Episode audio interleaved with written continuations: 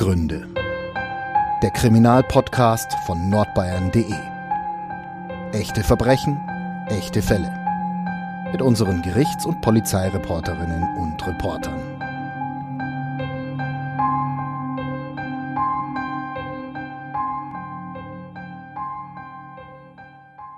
Herzlich willkommen bei Abgründe, dem True Crime Podcast von nordbayern.de. Diese Woche beschäftigen wir uns wieder mit dem Thema Peggy. Letzte Woche haben wir ja schon angefangen. Da ging es um das Verschwinden des Mädchens und wie die Verdächtigen in den Fokus geraten. Äh, in dieser Woche sprechen wir über das Wiederaufnahmeverfahren gegen Ulfi K. und die weitere Tätersuche. Bei mir ist wieder meine Kollegin, Investigativreporterin Elke Grasser-Reitzner und ich freue mich, dass du da bist. Hallo Franziska, vielen Dank für die Einladung. Der Fall Peggy ist ein ganz spannender Fall. Da kann man tagelang drüber sprechen und auch drüber diskutieren, denn er ist einer der mysteriösesten Fälle, die wir in Deutschland haben. Er ist bis heute ungeklärt. Wir haben jetzt eine Leiche. Peggy ist vor kurzem am 6. April 2022 an ihrem 30. Geburtstag in aller Stille im engsten Familienkreis beerdigt worden. Die sterblichen Überreste, die jetzt seit dem Jahr 2016 in der Pathologie lagen, hat man jetzt der Mutter übergeben. Jetzt konnte sie endlich ihr Kind beerdigen. Wo wissen wir nicht. Sie hat einen geheimen Ort gewählt. Es gibt aber schon kurz nach ihrem Verschwinden 2001 hat die Mutter einen Gedenkstein am Friedhof in Nordhalben errichten lassen, wohin sie dann auch relativ schnell von Lichtenberg gezogen ist. Und dort sieht man auch auf diesem Gedenkstein das Bild von Peggy aber dort ist sie nicht begraben. Jetzt hat das Mädchen seine Ruhe gefunden, aber wir wissen bis heute nicht, was wirklich passiert ist. Die letzte Folge ist ja nun schon zwei Wochen her, um euch nochmal abzuholen, liebe HörerInnen. Elke, wie kam es denn damals zum Prozess? Beziehungsweise wie kam es denn auch zur Verurteilung von Ulfi K. damals? Ulfi K. ist der geistig behinderte Sohn der Gastwirtsfamilie im Ort gewesen. Er war bei allen beliebt weil er sehr freundlich immer war, gerne auf die Leute zuging, mit allen sprach.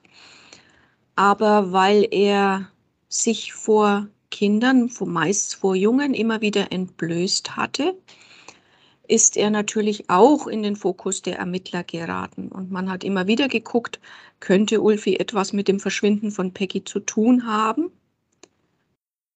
Dann hat ihn die erste Sonderkommission auch ausgeschlossen und hat gesagt, das ist unmöglich, denn es gibt nur ein ganz kleines Zeitfenster von halb zwei bis zwei an diesem 7. Mai 2001, wo Ulfi überhaupt als Täter in Frage kam.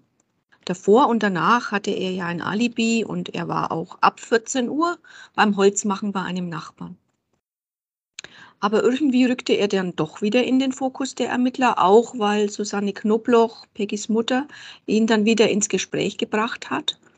Und nachdem alle Spuren versiegt sind, man hatte nicht den geringsten Hinweis, Ulfi aber in der Psychiatrie saß wegen des sexuellen Missbrauchs an Kindern, ist man schließlich wieder auf ihn gekommen. Und man hat auch einen Mitinsassen in der Psychiatrie immer wieder ausgehorcht und gesagt, hat dir Ulfi nichts erzählt? Er muss doch mal was über Peggy erzählt haben. Er muss doch davon gesprochen haben, was er mit ihr gemacht hat. Und letztlich ging man davon aus, dass Ulfi Peggy getötet hat, um eine Vergewaltigung an dem Kind zu vertuschen. Die Vergewaltigung soll vier Tage vor ihrem Verschwinden in Ulfis Zimmer stattgefunden haben. Bis heute gibt es dafür keinen Beleg. Man hat in Ulfis Zimmer nicht die geringste DNA-Spur von Peggy gefunden. Man hat keinen Hinweis gefunden. Aber bis heute besteht der Vorwurf, Ulfi habe Peggy vergewaltigt. Weil Ulfi aber auch ein großer Geschichtenerzähler ist und auch gerne nachplappert, was man ihm vorsagt, Ulfi ist ein großer Geschichtenerzähler und er erzählt liebend gern auch das nach, was man ihm vorsagt. Das hat letztlich auch der Gutachter einräumen müssen, Professor Kröber, der ihn mehrfach begutachtet hat und der am Anfang es für glaubwürdig hielt, seine Aussage, er habe Peggy umgebracht. und dann später im Wiederaufnahmeprozess doch einräumen musste, dass es sehr wohl denkbar und im Bereich des Möglichen ist, dass Ulfi nur nacherzählt hat, was man ihm vorher in den Mund gelegt hat. Also auch da sieht man, die Fachleute sind sich nicht einig über die Aussagekraft von Ulfi. Wir wissen aber, dass er sehr viel gerne nacherzählt hat. So hat er zum Beispiel auch im Mai 2001, als dann die Feiertage anstanden, auch der Vatertag, der in Bayern ja immer gern gefeiert wird, wo auch viel Alkohol fließt. Da hat man natürlich auch im Ort wüste Geschichten sich erzählt, was mit Peggy passiert sein könnte. Da hat er auch den einen oder anderen beschuldigt, die ihm aus Spaß erzählt haben. Der eine hat gesagt, ich habe die Peggy bei mir daheim im Kühlschrank liegen. Der andere hat gesagt, ach, du weißt doch, ich habe sie unten in den Fluss geworfen. Und solche Geschichten hat Ulfi auch gerne nacherzählt. Die Polizei hat sich aber erkundigt bei seinem Mitinsassen in der Psychiatrie, ob da nicht Aussagen gefallen sind. Und Peter H., ein Mitinsasse, hat dann irgendwann ausgesagt, jawohl, Ulfi hätte ihm erzählt, er hätte Peggy umgebracht. Das war dann ein wichtiger Belastungszeuge im Prozess, der dann stattfand. Der Prozess hat am 7. Oktober 2003 vor dem Landgericht in Hof begonnen. Er ist aber erst einmal geplatzt wegen fehlerhafter Besetzung der Strafkammer. Im November 2003 ist er dann neu gestartet, der Prozess. Und im April 2004 ist Ulfi nach 26 Sitzungstagen zu lebenslanger Freiheitsstrafe wegen Mordes an Peggy verurteilt worden. Wir müssen aber wissen, zu diesem Zeitpunkt, es gab keine Leiche, es gab keinen Hinweis, es gab nicht die geringste Spur auf das Kind. Niemand wusste, auch der Richter nicht, was zu diesem Zeitpunkt mit dem Kind passiert ist.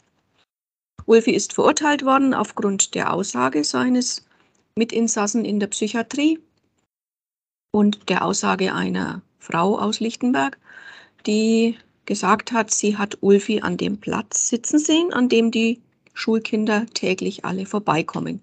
So hätte er dann auch auf Peggy treffen müssen. Diese Zeugin ist sehr wichtig, auf die kommen wir später auch nochmal zurück. Ja, sie spielt eine ganz wichtige Rolle. Das Urteil stand damals schon auf sehr, sehr tönenden Füßen.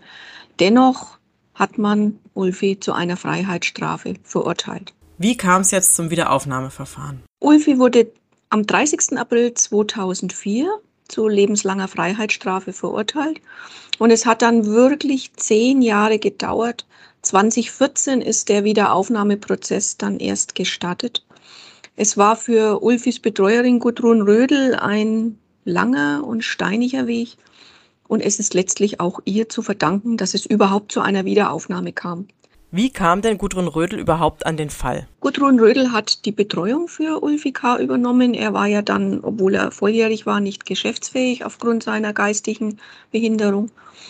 Und sie kam nach Lichtenberg und ab Mitte der 2000er Jahre, der Nullerjahre, hat sie dann seine Betreuung übernommen und hat sich um ihn gekümmert. Und Gudrun Rödel kam von Anfang an die ganze Sache sehr spanisch vor. Sie war fest davon überzeugt, dass Ulfi die Tat nicht begangen haben kann. Ulfi hatte auch immer gesagt, ich habe die Peggy nicht umgebracht, ich habe die Peggy nicht ermordet. Das hat er auch bis zum Schluss gesagt, aber man hat ihn von der Polizei auch sehr unter Druck gesetzt. Man hat ihn immer wieder vernommen. Das war ihm auch schon ein, ein großer Graus. Er wollte gar nicht ins Präsidium nach Hof. Er saß ja in der Psychiatrie in Bayreuth und wurde dann immer zu Vernehmungen ins Präsidium nach Hof verlegt. Das war ihm alles sehr unangenehm. Es hat ihn gegruselt. Er wollte nur schnell wieder zurück und hat auch dort immer wieder gesagt, ich habe die Peggy nicht umgebracht. Aber die Polizei hatte eine Hypothese kreiert, wie denn der Fall sich zugetragen haben könnte. Nämlich, dass vielleicht die Peggy vor ihm weggeraufen ist, dass sie gestolpert ist, dass sie sich wieder aufgerappelt hat, dass Ulfi sie verfolgt hat und sie dann letztlich erwürgt hat. Immer unter der Voraussetzung, er habe sie ja vergewaltigt und er wolle dieses Geschehen vertuschen. Und so nach dieser Konstruktion, die aber rein auf der Seite der Polizei entstanden ist, die ein Profiler in München so entwickelt hat, so hat man Ulfi letztlich auch das Geständnis in den Mund gelegt. Und irgendwann, das hat sich dann zehn Jahre später im Wiederaufnahmeprozess sehr deutlich herausgestellt, ist er da wohl auch eingeknickt und hat dann, als alle Mikrofone auch schon ausgeschalten waren, als er schon wieder zurückverlegt werden sollte nach Bayreuth, da war dann ein Polizeibeamter dabei, der mit dem Fall eigentlich gar nichts zu tun hatte, den man ihm aber zur Seite gestellt hat, weil der Mann aus Lichtenberg kam. Es sollte sowas wie die Vertrauensperson sein. Und auf dem Weg zurück zum Auto, das ihn wieder in die Psychiatrie transportieren sollte, hat er angeblich dem Polizisten gestanden, dass er Peggy getötet hat. Das war dieses sogenannte Geständnis auf das sich der ganze Prozess, der ganze erste Prozess dann gegründet hat. Und Ulfi hat dieses Geständnis später im Beisein seines Anwalts und seiner Betreuerin immer wieder widerrufen und hat immer wieder gesagt, ich habe die Peggy nicht umgebracht. Trotzdem ist er, weil es ja diesen Zeugen gab, seinen Mitinsassen in der Psychiatrie, der gesagt hat, ja, Ulfi hat mir gestanden, dass er die Peggy ermordet hat. Aufgrund dieser Aussage ist er letztlich zu einer lebenslangen Freiheitsstrafe verurteilt worden.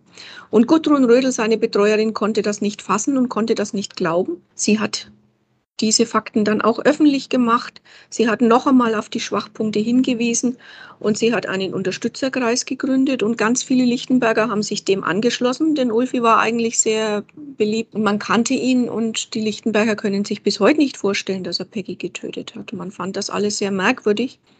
Aber Wiederaufnahmeverfahren ist ein, ein wirklich sehr, sehr dorniger Weg, wenn man den beschreiten will. Und es sind sehr hohe Hürden vor ein Wiederaufnahmeverfahren geschaltet. Das geht nicht so einfach. Es müssen neue Sachverhalte auf den Tisch, es müssen neue Zeugen kommen oder Fakten, die im Prozess bisher nicht berücksichtigt wurden.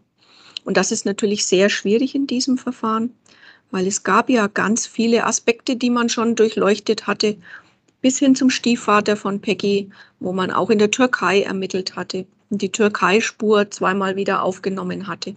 Also die Polizei hat schon in sehr viele verschiedene Richtungen ermittelt, aber es gab nichts Greifbares.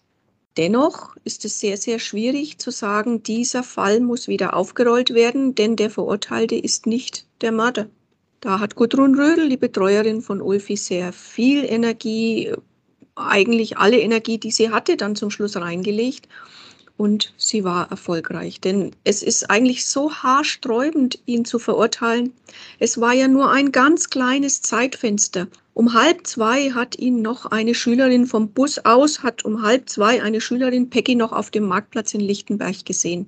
Um zwei war Ulfi beim Holzmachen bei einem Bekannten in Lichtenberg. Es blieb also nur ein ganz kleines Zeitfenster, um den perfekten Mord zu begehen, um Peggy zu ermorden und die Leiche zu beseitigen, dass wir nichts davon finden. Und jetzt hat Gudrun Rödel aber noch den Fahrtenschreiber des Schulbusses auswerten lassen, in dem sich die Schülerin befand, die vom Schulbus aus Peggy auf dem Marktplatz gesehen hat. Und da hat sich herausgestellt, dass auch diese Uhrzeit wohl nicht stimmen kann, dass der Schulbus ein bisschen Verspätung hatte, dass er erst nach halb zwei in Lichtenberg gewesen ist. Und wir wissen, dass Ulfi im Auftrag seiner Eltern, die ja die Gaststätte hatten, auch noch in dieser Zeit Essen ausgeliefert hat. Also er müsste praktisch in Sekundenschnelle und unbemerkt von all den Lichtenbergern, die um diese Zeit auf dem Marktplatz gewesen sind, das Kind ermordet haben und die Leiche beseitigt haben.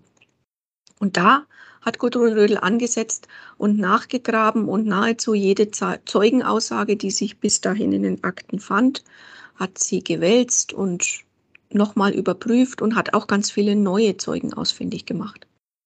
Aber Gudrun Rödel hat sehr viel Energie darauf verwandt, neue Aspekte zu finden. Sie hat auch einen Anwalt dann eingeschaltet, der für Wiederaufnahmeverfahren bekannt war. Sie hat ganz viele Aspekte angeführt, die in diesem ersten Verfahren nicht berücksichtigt worden ist.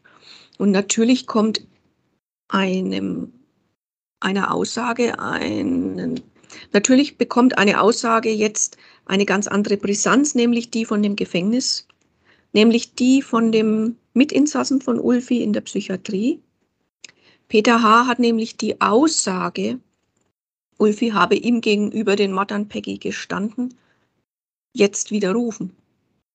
Und dazu muss man den Hintergrund wissen. Peter H. war schwer krank zu diesem Zeitpunkt. Er hatte einen Gehirntumor und er wusste, dass er nicht lange zu leben hat. Und da wollte er wohl, bevor es mit ihm dann zu Ende ging, noch einmal reinen Tisch machen. Zumindest hat er das so begründet und hat eine eidesstattliche Erklärung abgegeben, dass die Aussage, die er gemacht hat, nicht stimmt. Ich habe diese eidesstattliche Erklärung hier vor mir liegen und ich lese sie euch vielleicht mal vor, damit ihr euch überhaupt ein Bild machen könnt, was da passiert ist. Peter H. sagt unter Eidesstadt, ich habe im Strafverfahren gegen Herrn Ulfi K. aus Lichtenberg wahrheitswidrig ausgesagt, dass mir Herr K. gestanden hätte, Peggy Knobloch getötet zu haben. Tatsache ist, dass Herr K. mir gegenüber nie ein derartiges Geständnis abgelegt hat. Er hat sich mir gegenüber dahingehend geäußert, dass er Peggy Knobloch beim gemeinsamen Spiel an einer Playstation durch Fummeln sexuell belästigt habe. Er erklärte in diesem Zusammenhang aber mehrfach auch, dass er sie nicht getötet hatte. Zu meiner belasteten Aussage im Prozess gegen Herrn K. kam es folgendermaßen.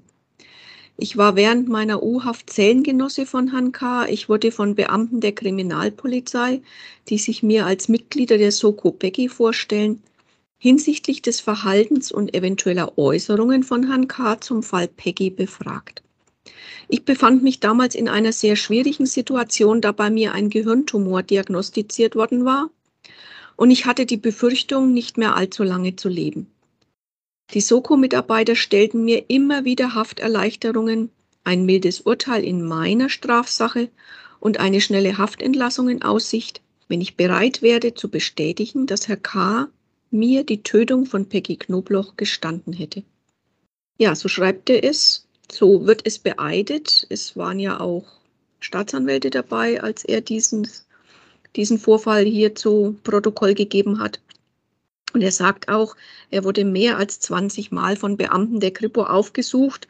Er sei regelrecht bedrängt worden, doch jetzt endlich zu sagen, dass Ulfi K. ihm den Mord an Peggy gestanden habe. Also, nachdem der Hauptbelastungszeuge oder ein wichtiger Belastungszeuge im ersten Verfahren wie jetzt widerrufen hat und gesagt hat, meine Aussage stimmt gar nicht mehr, hat er natürlich Frau Rödel auch nochmal ein wichtiges Pfund in der Hand, um zu sagen, derjenige, auf den sich das Urteil auch stützt, nicht nur, aber auch, sagt jetzt, ich habe gelogen. Das war natürlich ein ganz neuer Sachverhalt. Dann ist sie sehr vielen anderen Spuren nachgegangen. Sie sagt ja auch heute noch, es sei auch an diesem 7. Mai noch jemand mit dem Taxi nach Lichtenberg gekommen, da würde die Polizei aber die Akten zurückhalten und nicht herausgeben, wer es gewesen ist und dieser Spur nicht weitergeben. Also die Betreuerin von Ulfi K. erhebt auch große Vorwürfe gegenüber den Polizisten, sagt, den Spuren sei nicht richtig nachgegangen worden. Sie hat insofern recht, als wir heute wissen, und das hat sich im Wiederaufnahmeverfahren dann auch herausgestellt, dass auch wichtige Zeugen, die gesagt haben, ich habe die Peggy am Nachmittag des 7. Mai noch gesehen. Also nach 14 Uhr, nach der Uhrzeit, in der Ulfi Peggy ja hätte ermordet haben sollen. Denen hat man nicht Glauben geschenkt. Und es hat sich auch herausgestellt, dass man Mitschüler von Peggy auch bedrängt hat, diese Aussage wieder zurückzunehmen. Zwei ihrer Mitschüler haben gesagt, nein, wir haben die Peggy noch gesehen.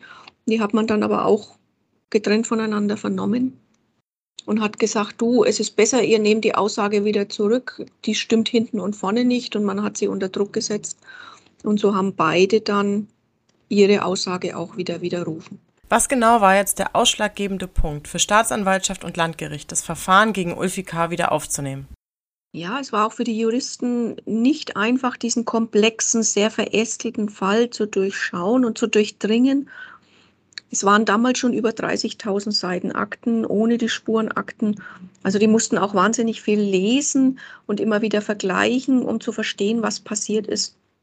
Aber das wichtigste Argument war wohl, dass sich herausgestellt hat, dass Ulfi eben das Geständnis nicht aus freien Stücken gemacht hat, das er dann widerrufen hat, sondern dass man ihm, dem großen Geschichtenerzähler, dieses Geständnis auch immer wieder so vorerzählt hatte. Man hat einen Profiler aus München eingeschalten, der ihm diesen Hergang rekonstruiert hat, wie er hätte sein können. Und das hat man Ulfi in den Mund gelegt. Du bist also der Peggy hinterhergelaufen und dann ist Peggy gestolpert. Man hat ihm praktisch eine Geschichte schon erzählt. Und als man dann gemerkt hat, dass das kein Geständnis aus freien Stücken war, sondern dass es eine konstruierte Geschichte war, die man auch sehr suggestiv dem Ulfi in den Mund gelegt hat, dann konnten sie nicht mehr zurück, dann mussten sie auch diesem Antrag stattgeben und sie haben dann gleich von sich aus das Wiederaufnahmeverfahren eingeleitet, also das Gudrun Rödel auf den Weg gebracht hat. Dem, das ist dann praktisch mehr oder minder unter den Tisch gefallen, weil die Staatsanwaltschaft und das Landgericht dann gesagt haben, okay, dieser Fall muss wieder aufgenommen werden. Und dazu kommt, dass ja auch wir von den Medien immer wieder berichtet haben, da kann was nicht stimmen. Ich zum Beispiel habe sehr häufig berichtet, dass es Zeugen gibt, die Peggy noch am Nachmittag und am Abend gesehen haben und die das auch beschwören. Und so kam natürlich auch ein bisschen Bewegung in die ganze Geschichte. Und dadurch hat auch die Staatsanwaltschaft schon im Jahr 2012 noch einmal eigene Ermittlungen gestattet, weil sich auch das bei uns nicht beruhigt hatte, weil es immer wieder Thema in unseren Medien war. Unser Medienhaus hat sehr viel über diesen Fall, über diese komplexe Materie berichtet. Und so hat sich dann die Staatsanwaltschaft bereit erklärt, neue Ermittlungen anzustellen. Zum Beispiel gibt es auch den Fall eines Anwohners, der sagt, er habe auf dem Acker, an dem er entlang gelaufen ist, ein Mädchen liegen sehen an jenem 7. Mai. Und als er dann die Polizei geholt hat und als man wieder dorthin gegangen ist, war das Kind aber verschwunden. Ist bis heute nicht geklärt, aber es ist natürlich ein Mysterium. Also und der Mann war sehr glaubwürdig, den haben auch, den haben auch Polizei und Staatsanwaltschaft sehr ernst genommen. Also es ist nicht jemand gewesen, von dem man dachte, der erfindet da jetzt was. So gab es ganz, ganz viele mysteriöse Begebenheiten in diesem Fall. Es gibt eine Freundin von Peggy, mit der habe ich gesprochen. Die sagt, sie habe vier Wochen nach dem Verschwinden, also im Mai, einen Anruf von Peggy bekommen. Peggy habe ihr gesagt, sie wisse nicht, wo sie ist. Es ist sehr finster um sie herum, aber es gehe ihr gut und sie wollte wissen, ob es auch ihrer Mama gut geht. Und diese Freundin, die ja heute eine junge Frau ist, Peggy wäre jetzt 30, diese Freundin ist auch in etwa so alt, die versichert mir, ja, sie ist davon überzeugt, dass es Peggy gewesen ist und die habe ihre Handynummer gehabt, die habe sie gewusst. Egal von welchem Telefon aus, sie hätte auch immer anrufen wollen. Das ist alles sehr glaubwürdig, aber es führt nicht zu dem Kind. Und zu diesem Zeitpunkt, weder 2012 noch 2014, als der Prozess wieder aufgenommen wurde, war klar, was mit diesem Kind passiert ist. Im Wiederaufnahmeverfahren sagte der Richter, man habe auch weltweit Datenbanken abgeglichen, Blutdatenbanken. Sei eine junge Frau jetzt, ob die vielleicht irgendwo mal beim Arzt war, ob man Blut genommen ist, ob man vielleicht da eine Spur findet. Man hatte nichts. Nichts, überhaupt nichts. Und mit welchem Ergebnis ging das Wiederaufnahmeverfahren dann schlussendlich aus? Letztlich waren die Fakten so erdrückend, dass es Ulfi nicht gewesen sein konnte, weil, weil eben jetzt Zeugen zu Wort kamen. Es kamen übrigens dann auch ihre Mitschüler zu Wort, die gesagt hatten, wir haben Peggy noch beim Bäcker gesehen die waren ja dann auch junge Männer und der Richter hat wortwörtlich zu ihnen gesagt, ich glaube ihnen.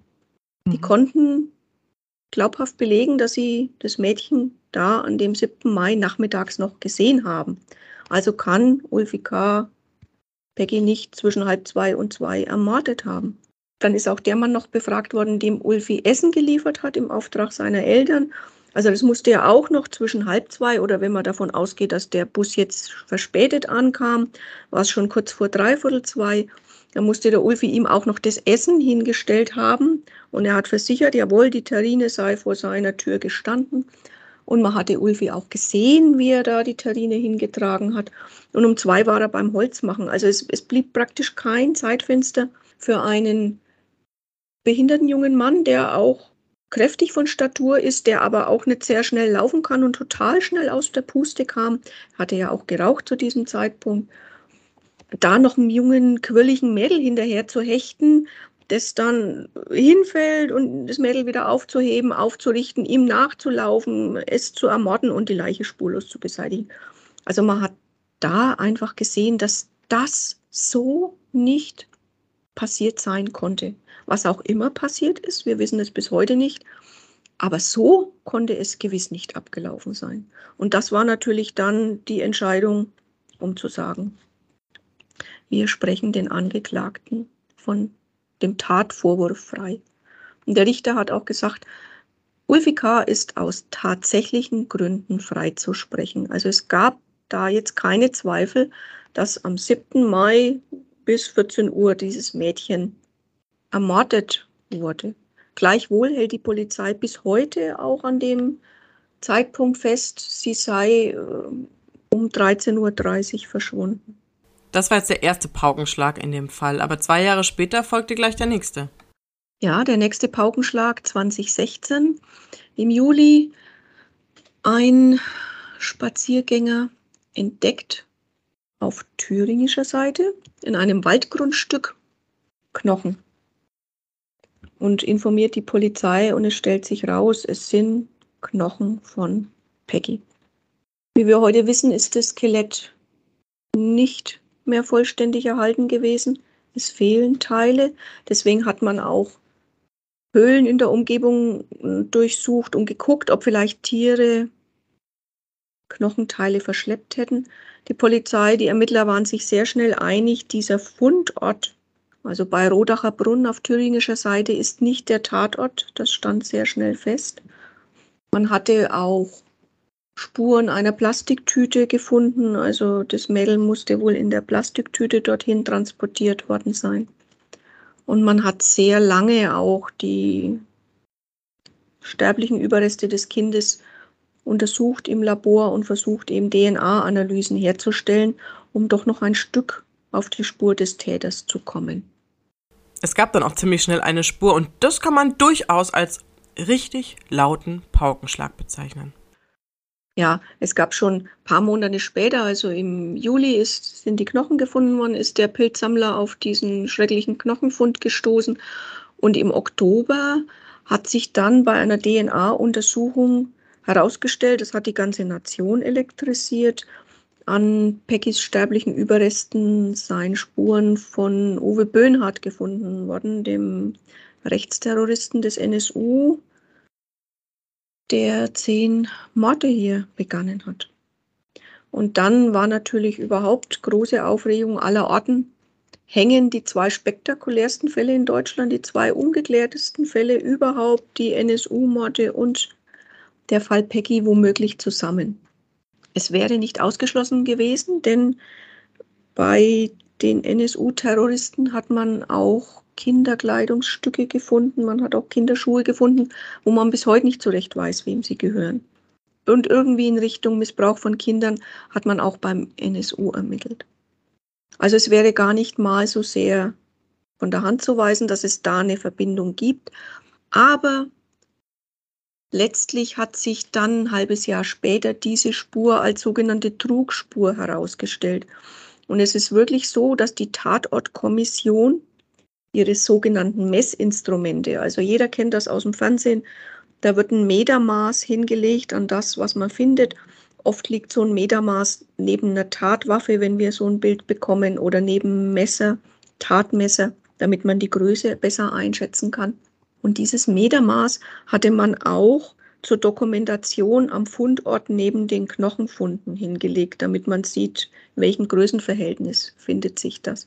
Und wie sich herausgestellt hat, das haben wir lang und intensiv immer wieder versucht zu recherchieren, aber es ist wohl wirklich so, dieses Messinstrument hat man auch bei den Leichen von Uwe Böhnhardt und Uwe Mundlos in Eisenach verwandt. Das war ja auch auf thüringischer Seite.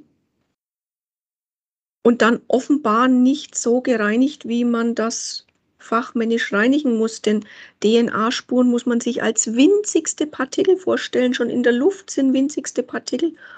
Und deswegen müssen solche Messinstrumente akribisch gereinigt werden, damit sie wirklich steril sind und eben keine Spuren übertragen.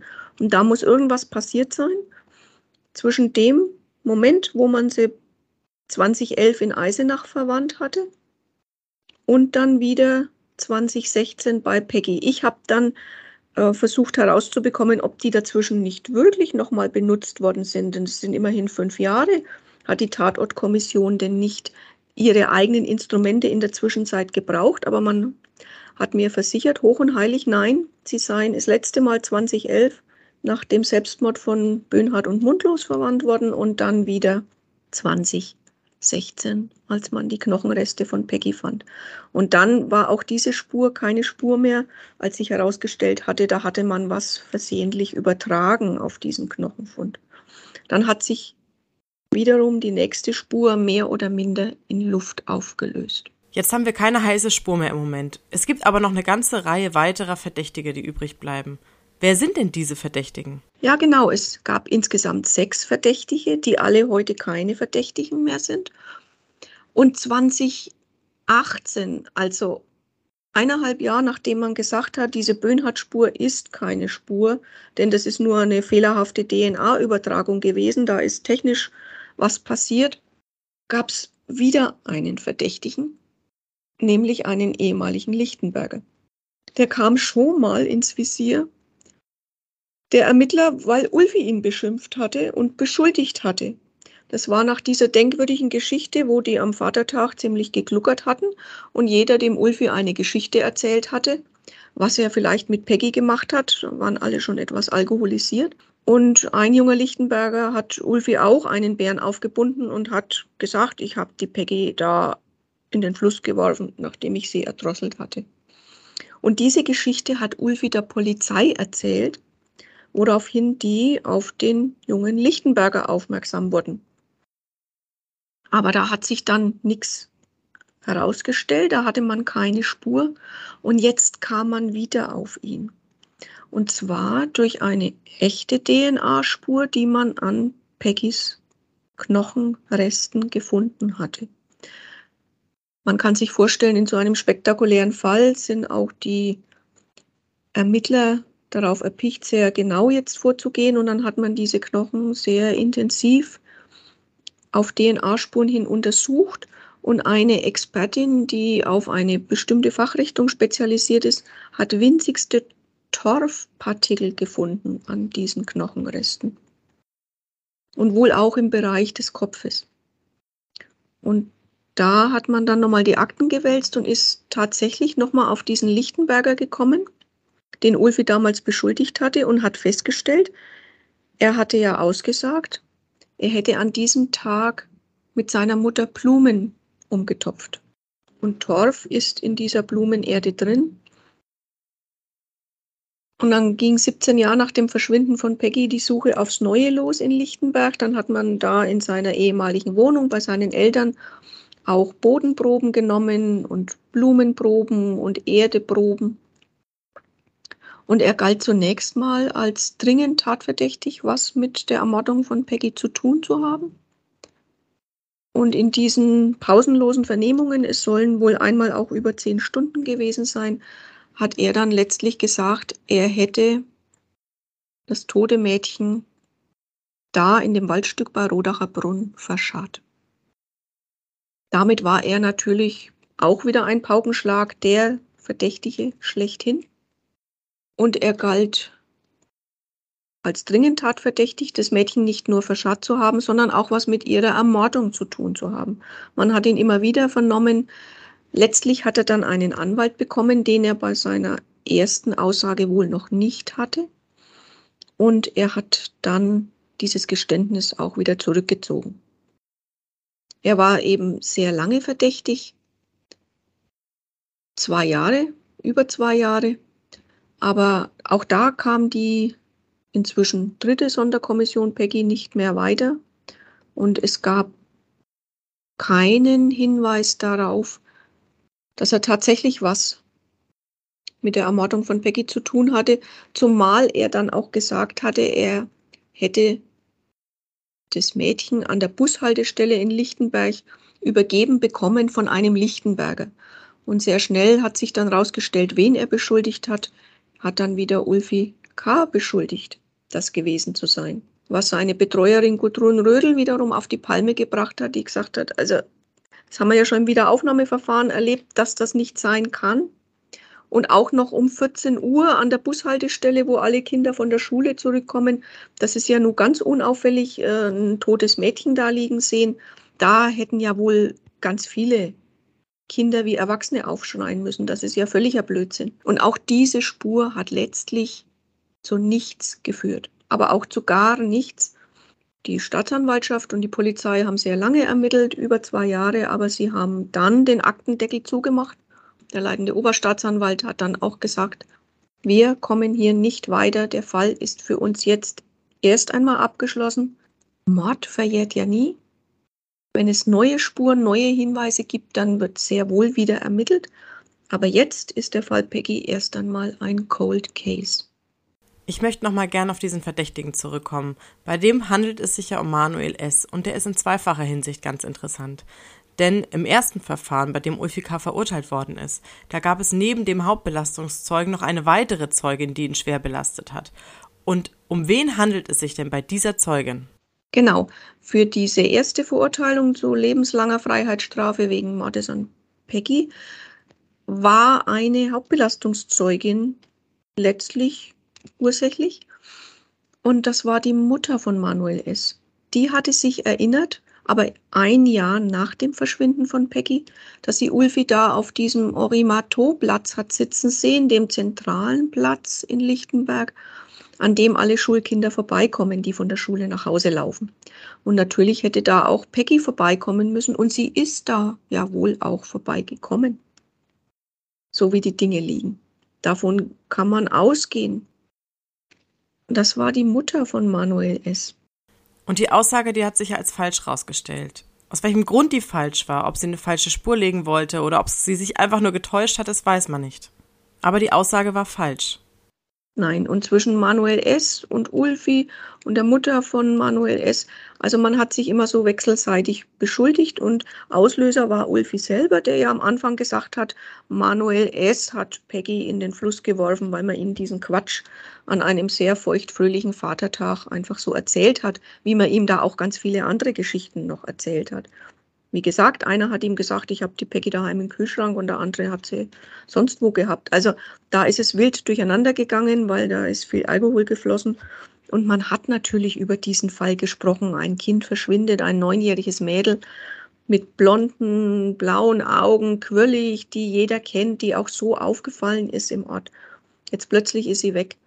Das war natürlich Thema und das hat den Ort auch belastet. Also es kann ja nicht sein, dass so ein Kind einfach verschwindet. Jetzt gab es aber neben Manuel S. noch weitere Verdächtige. Wen hatten die ErmittlerInnen denn noch so im Fokus? Ja, insgesamt waren es mindestens sechs Verdächtige. Man kann davon ausgehen, dass es sogar ein paar mehr waren.